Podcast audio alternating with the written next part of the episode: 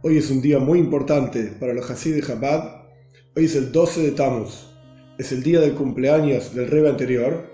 Pero además, en 1927, Tov Reish Peizain es el día de la liberación de la cárcel comunista en la Rusia comunista del rey anterior. Y se llama Haga Geula, la fiesta de la redención. Siempre el rey hacía Farbrengens, el rey decía discursos hasídicos y nos explicaba enseñanzas que podemos extraer de la actitud del Rebe en la cárcel, de la liberación del Rebe y de una carta que el Rebe escribió tras su liberación de la Rusia comunista. No es ahora el momento para contar toda la historia porque es una historia larga, pero por lo menos algunos detalles de la historia. El 15 de Sivan, la noche del 15 de Sivan de 1927, los comunistas, la fuerza judía antijudía, así de loco como suena, de la KGB, de la Policía Secreta Rusia, y Yevsexia, así se llamaban, fueron a la casa del Rebe para llevárselo prisionero. La pena que tenía era una pena de muerte. ¿Por qué? Por el fortalecimiento del judaísmo, y de la Torá y las mitzvot a lo largo de toda Rusia. El Rebe trabajaba con total sacrificio, entrega absoluta, dejándose a sí mismo de lado, para que todo judío a lo largo de toda la Rusia soviética pueda tener Torah y Mitzvot. Por supuesto es sabido que los comunistas, uno de sus fundamentos es que no existe Dios.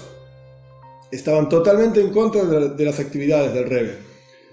Entonces lo llevaron en prisión al peor lugar que lo podían llevar, en donde la mayoría de las personas que entraban no salían vivos. Spalerna, así se llamaba la prisión. se lo llevaron a la noche y estuvo casi un mes en ese casi un mes lo torturaron mentalmente, o sea, psicológicamente hablando, físicamente hablando, no le permitieron ponerse feeling, el, el hizo una huelga de hambre. Uno de los asuntos interesantes, por lo menos una pequeña historia, para entender la actitud del Rebe. El Rebe contó, el Rebe anterior contó, que su actitud en cuanto fue capturado fue, yo no voy a dejar que me afecte todo lo que está pasando a mi alrededor. Dios es el creador de los cielos y la tierra, automáticamente yo no voy a dejar que nada de lo que Dios está creando a mi alrededor en este momento, que es todo impureza, muerte, torturas, etc., me afecte. Esta fue la decisión que el rebe tomó. En base a esta decisión, a lo largo de, de su estadía en la prisión, tuvo varios eventos, digamos, en los cuales esta decisión lo ayudó realmente a superar las dificultades. Por ejemplo, en uno de los interrogatorios, en cuanto al rebe lo llevaron a la cárcel, había una mujer que era un oficial que estaba haciendo una serie de preguntas. Era un cuarto que estaba lleno de gente, todos temblando, todos con mucho miedo, y muchos oficiales que llenaban un formulario. Y en ese formulario había diferentes tipos de preguntas que le hacían a cada uno de los prisioneros. Por supuesto, todos prisioneros políticos. Entre paréntesis, en el apogeo de Stalin, Stalin mandó matar alrededor de 30 millones de personas, entre los cuales estaba el Rebe también el rey anterior. Cerramos paréntesis. Este era el terror que Stalin instauró, instauró en la Rusia comunista. Cerramos el paréntesis. Ahora bien, en el interrogatorio, la mujer le pregunta al Rebe, ¿y cuál es su profesión?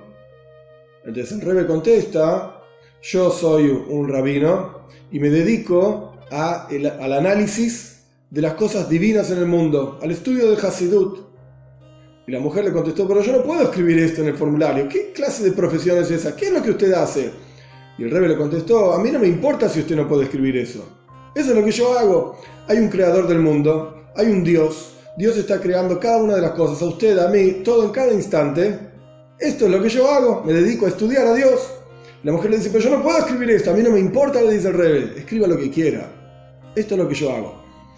Esa fue la actitud básicamente del rey a lo largo de toda su prisión. Como dije anteriormente, la pena inicial era pena de muerte. Los rusos querían deshacerse del rey porque era la cabeza, la fuerza y el centro del judaísmo a lo largo de toda Rusia.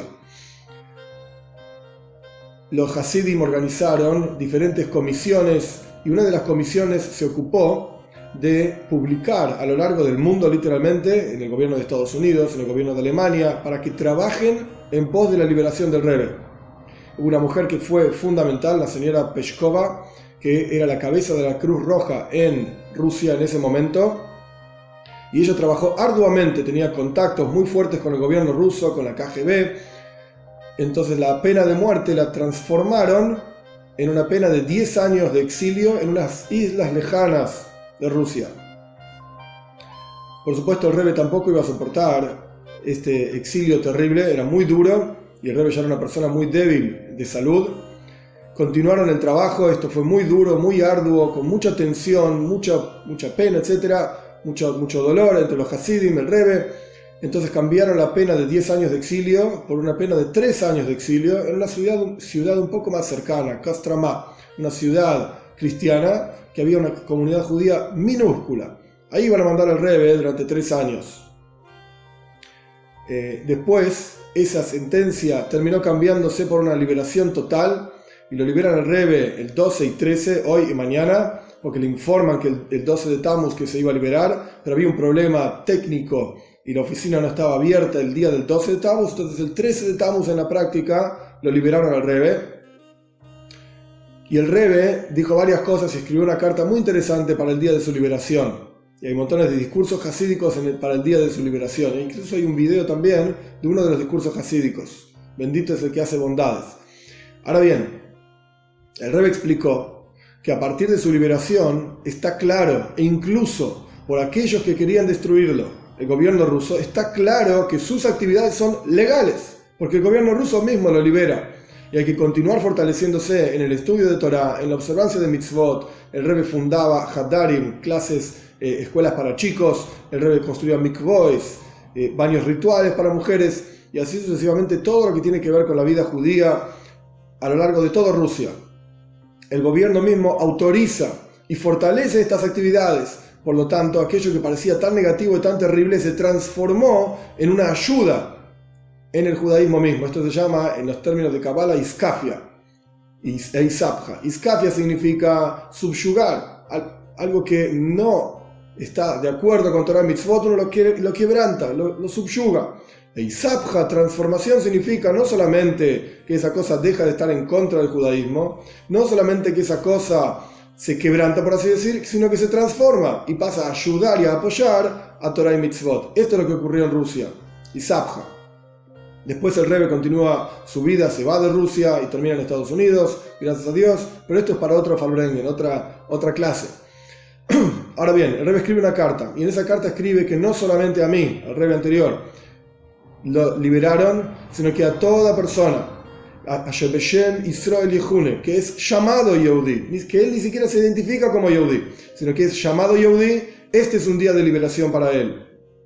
Quiere decir que para todos nosotros, cada uno en el nivel en que se encuentre de su identificación con su propio ser, que es el ser Yehudi, para cada uno de nosotros este es un día de liberación y liberación significa que el alma divina puede expresarse y sale de su cobertura, por así decir, que le genera el alma animal.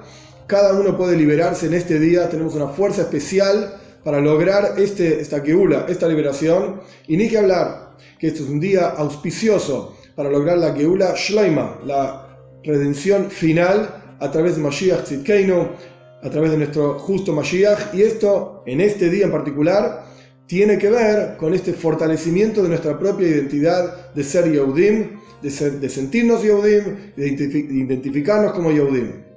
Chag Sameach.